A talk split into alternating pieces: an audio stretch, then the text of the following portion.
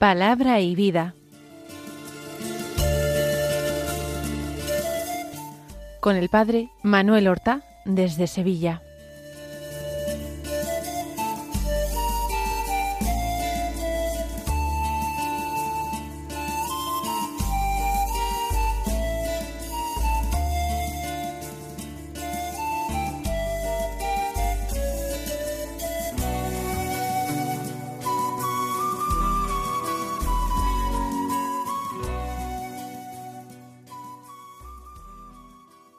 En el nombre del Padre y del Hijo y del Espíritu Santo.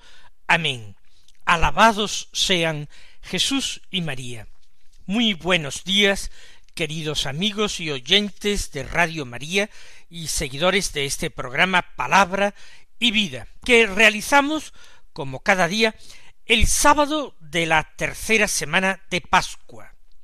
Este sábado es 29 de abril y el calendario litúrgico nos trae de nuevo una fiesta, la de Santa Catalina de Siena. Hemos vivido esta misma semana dos fiestas, la del evangelista San Marcos y la del doctor de la Iglesia San Isidoro de Sevilla. Hoy Santa Catalina de Siena, que es de nuevo doctora de la Iglesia, declarada como tal por el Papa Pablo VI junto con Santa Teresa de Jesús. Santa Catalina de Siena nace en plena Edad Media, en el siglo XIV, en 1347 en Siena, y teniendo una infancia muy piadosa, siendo joven, entra en la tercera orden de Santo Domingo, la fundada por Santo Domingo de Guzmán, la orden de predicadores.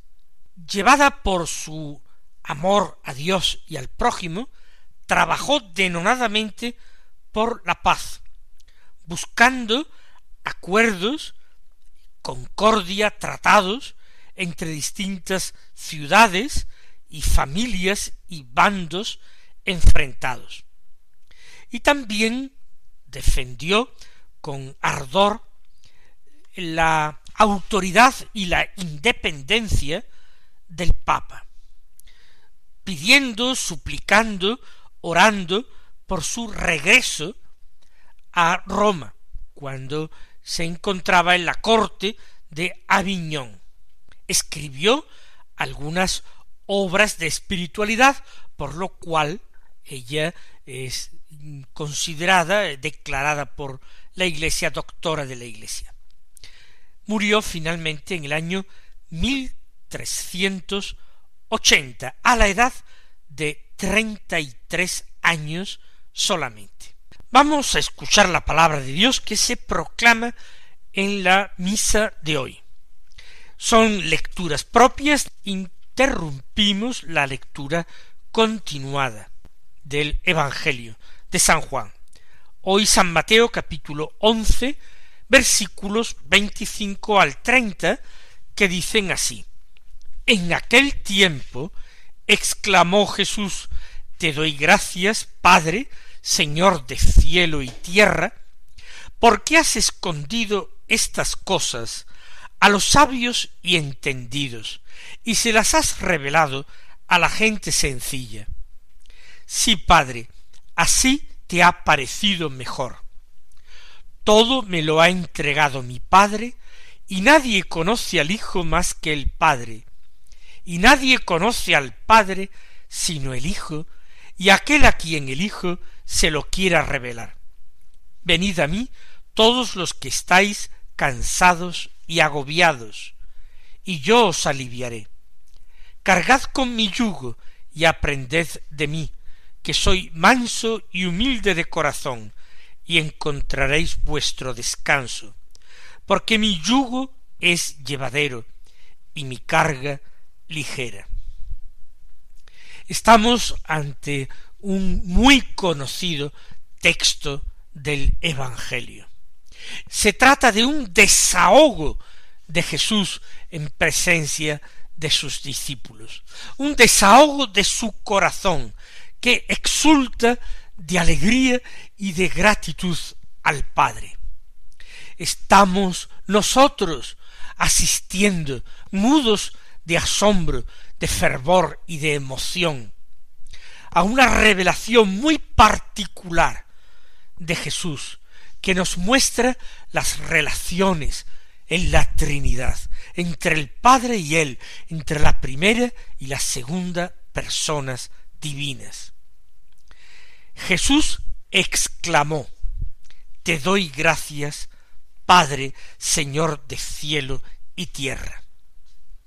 Esta oración de Jesús es una oración de acción de gracias, y con mucha frecuencia su oración solitaria, no conocida en cuanto a su contenido por parte de los apóstoles ni por parte de la gente, tenía que ser una oración de acción de gracias, de alabanza, de adoración. Desde su humanidad, Jesús alaba, bendice y adora al Padre. Su voluntad humana estaba en total, perfecta sintonía con la voluntad divina. Había una total unión de voluntades en Cristo, porque Él, que era una persona divina, tenía una verdadera y auténtica naturaleza humana. Y por tanto no sólo tenía un cuerpo humano, sino que también tenía un alma humana. Y por tanto tenía una memoria humana, un entendimiento humano y una voluntad humana. Es una herejía, la herejía monotelita, afirmar que en Cristo había una sola voluntad. Hay dos, la humana y divina, porque forma parte de la naturaleza humana que él poseía en plenitud, esta facultad espiritual, esta facultad interior. Te doy gracias, Padre, Señor de cielo y tierra. El diálogo entre Padre e Hijo no había cesado desde la encarnación del Verbo en el seno de María. Pero una vez que el Hijo de Dios, la palabra eterna del Padre, se había encarnado, esa mutua comunicación con la naturaleza humana tenía que revestir la forma de oración. Jesús ora normalmente a solas en la cumbre del monte o en las afueras del pueblo, en el descampado, y ora unas horas del día nocturnas con mucha frecuencia, o las primeras del amanecer, precisamente para poder estar más tranquilo, gozar de más silencio, poder aislarse para estar a solas con Dios. Pero ese Dios él le llama Padre, porque tiene una conciencia filial extraordinaria y clara. Y ese Dios que es Padre, al mismo tiempo es el Señor de cielo y tierra, es el Dios de Israel, es el Salvador de Israel y el Creador del mundo. Te doy gracias. ¿Por qué? Porque has escondido estas cosas a los sabios y entendidos. No se trata de que Jesús se alegre de que los sabios y entendidos de este mundo queden a oscuras, la verdad le quede velada, sea desconocida para ellos.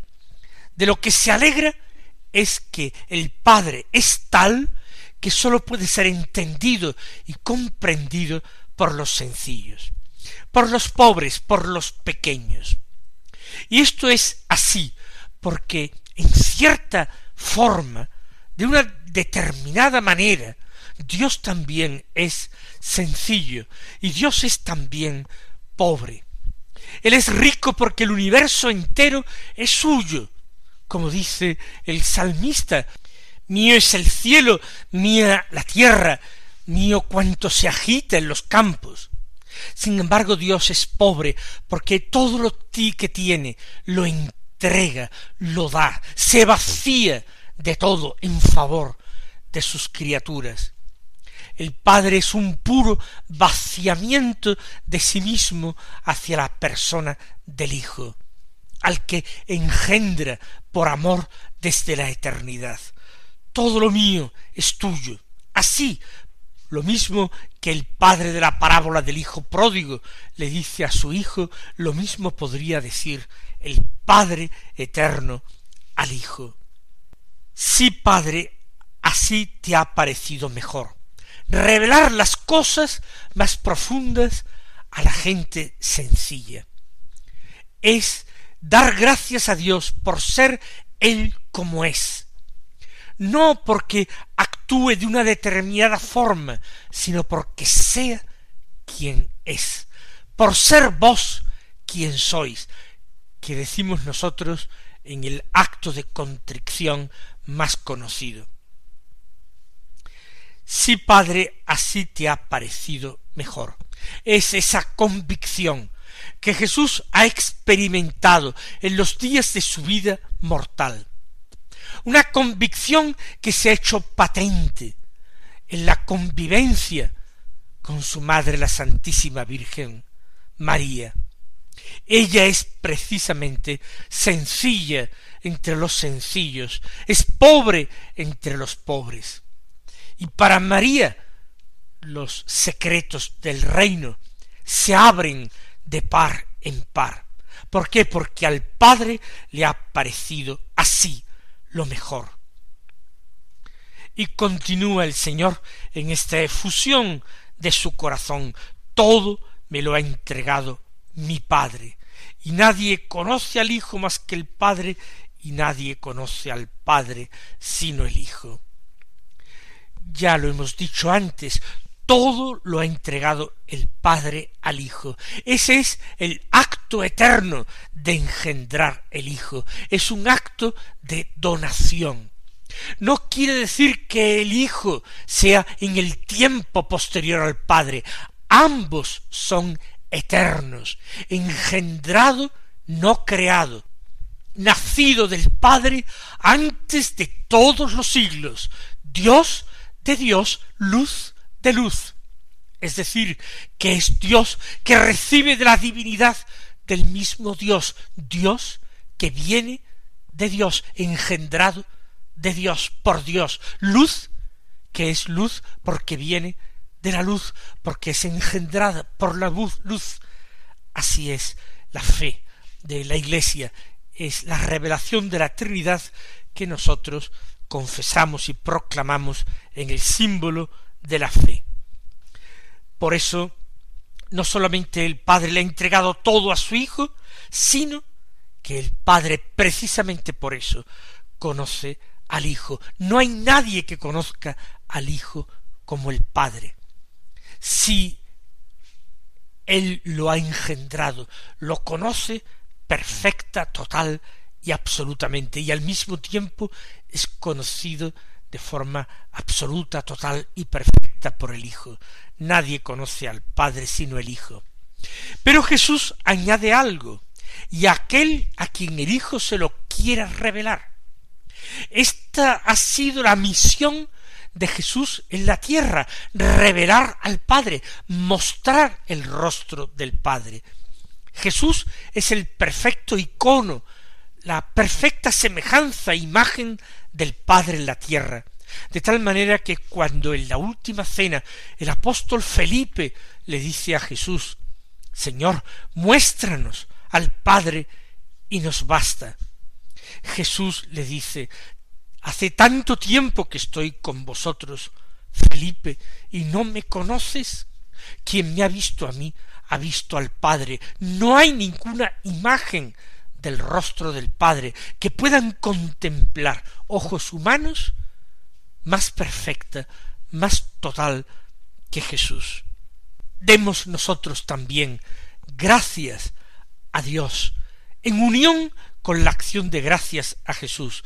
Vamos a alegrarnos porque es Él quién es, porque Él es nuestro Dios, lleno de misericordia, de amor y de generosidad, porque Él es la fuente de la vida y de la gracia, porque Él nos ha enviado a su Hijo único como camino seguro que conduce a Él. Vamos a adorar a Dios nuestro Padre y vamos a dar gracias y a bendecir a Jesús nuestro Señor, pero también nuestro amigo.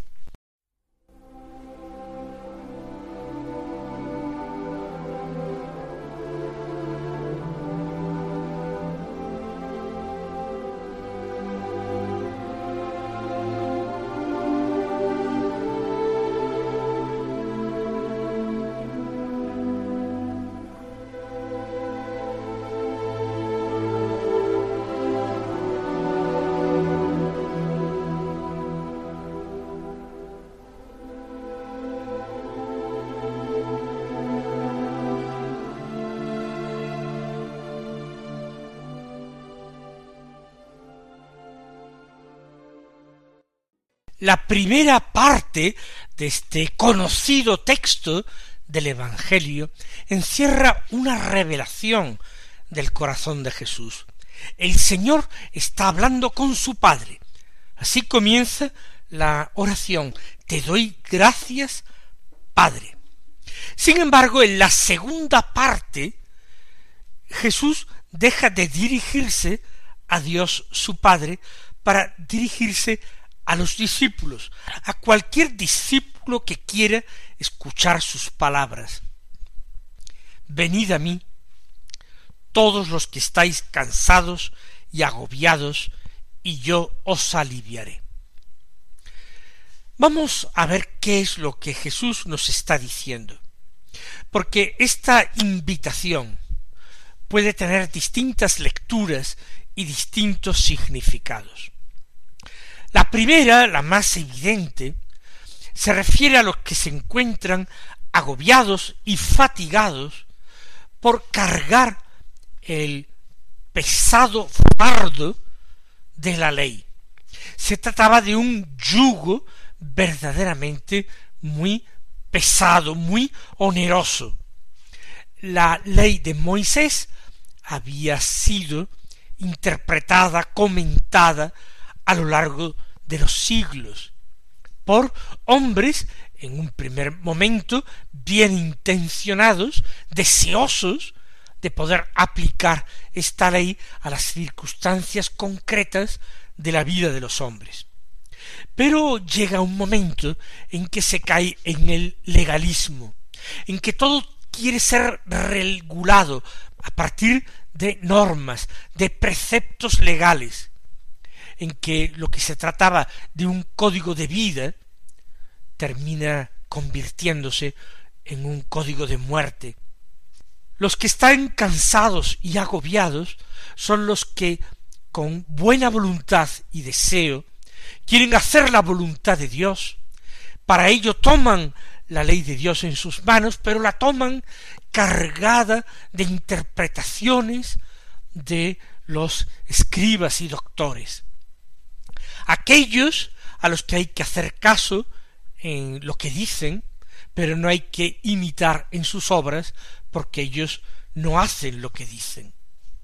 Los que están cansados y agobiados deben ir en busca de Jesús, que simplifica la ley, pero sobre todo la lleva a su plenitud, descifra, desentraña su verdadero sentido, y entonces, alcanzada la plenitud por la ley, se revela como extraordinariamente sencilla, tan sencilla como que procede de Dios. Pero además de esta lectura en clave de liberación del legalismo, pueden también aplicarse estas palabras de Jesús, esta invitación de Jesús a cualquier hombre, aunque no estuviera sometido a la ley, que fuera un auténtico buscador de Dios. Alguien que se hubiera fatigado buscando en muchos caminos, siguiendo diversidad de pistas, pero sin terminar de encontrar la verdad, sin terminar de encontrar aquella doctrina que satisfaciera su alma plenamente, que la llenara, que la saciara, porque mi alma tiene sed de Dios, porque mi carne tiene ansia de Dios, como tierra agostada, sin agua, seca, baldía. Venid a mí los que estáis cansados y agobiados, aquellos que os sentís desanimados en vuestra búsqueda, heridos por esa dureza del mundo, atacados por los enemigos, por el demonio, por la carne, por el mismo mundo.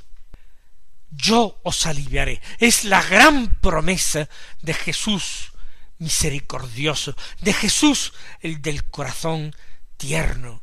Yo os aliviaré, os daré descanso. Continúa diciendo, cargad con mi yugo y aprended de mí, que soy manso y humilde de corazón. Jesús invita a tomar un yugo sobre nosotros, un yugo que nos une a Él y nos une a una tarea que realizar, la misión del Evangelio, la misión que el Señor nos encarga. Ese es el yugo que hay que cargar. Y Jesús es el modelo del que hay que aprender. ¿Por qué? Porque Él es manso y humilde de corazón. Jesús es como Dios, es la perfecta imagen de Dios, y Dios es manso y humilde de corazón. La humildad es precisamente ese carácter de sencillez, ese carácter de pequeñez, ese carácter de olvido propio para convertirse uno en entrega total al otro. Así son el Padre y el Hijo. En ese sentido son humildes. La mansedumbre excluye la violencia, la impaciencia y el desamor.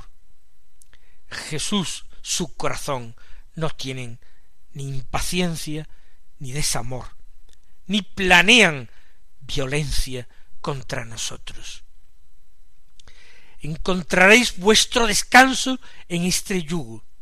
Otros yugos humanos implican fatiga, suponen trabajo. El yugo de Cristo, por el contrario, proporciona descanso. ¿Por qué?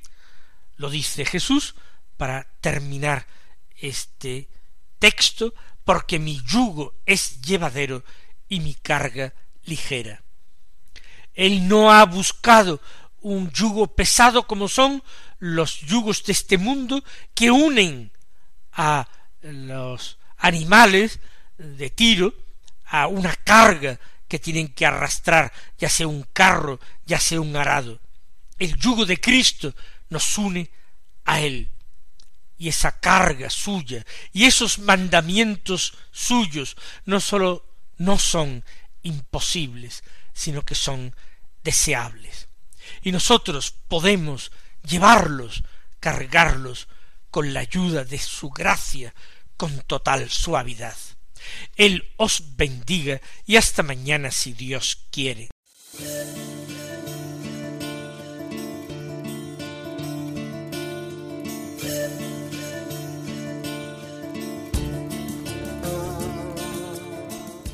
Han escuchado en Radio María Palabra y Vida, un programa que dirige el Padre Manuel Horta.